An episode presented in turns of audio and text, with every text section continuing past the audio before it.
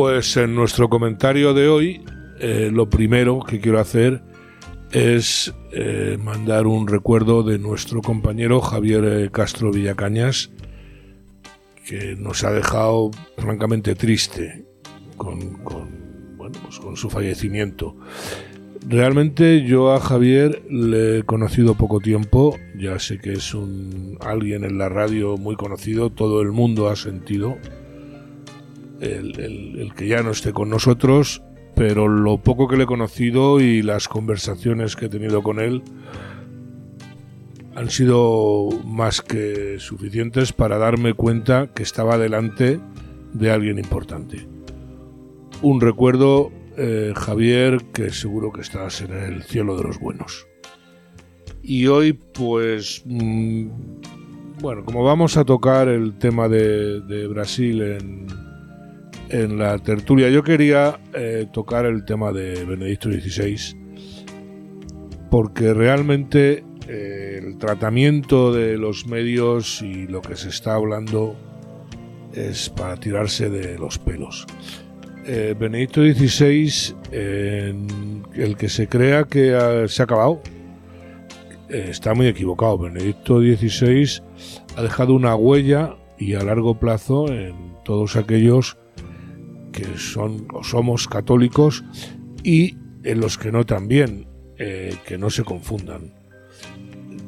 Yo no sé si eh, eh, dimitió o, no quiso seguir por un motivo o por otro. Yo me apunto más bien a la teoría esa de la primavera vaticana en la época esta con eh, ah, que no, que es Obama. Siempre le pongo un nombre moro, perdón.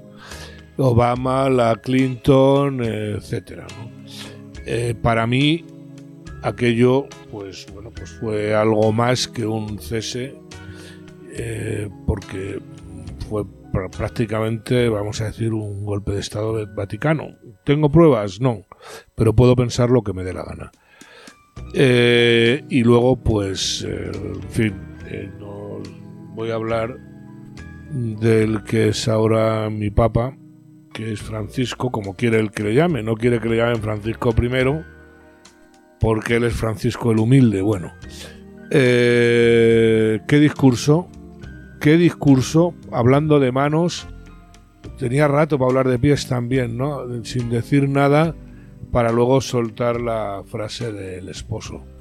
Qué poquita elegancia Como te llama, como te llama Pablo Iglesias.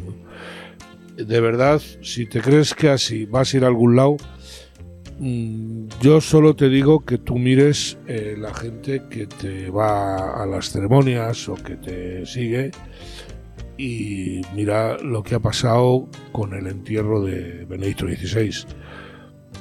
Os han desbordado.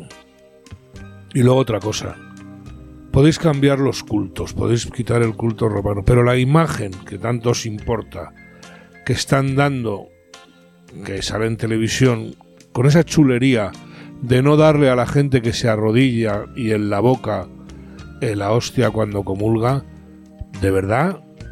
¿Eso es cristianismo? Pues no es el que a mí me han enseñado. Tan complicado es respetar la forma en que cada uno quiere recibir a Dios yo creo que no. Y sobre todo la chulería. Venga, hombre, ya está bien que no somos nadie. En fin, aquí lo dejo.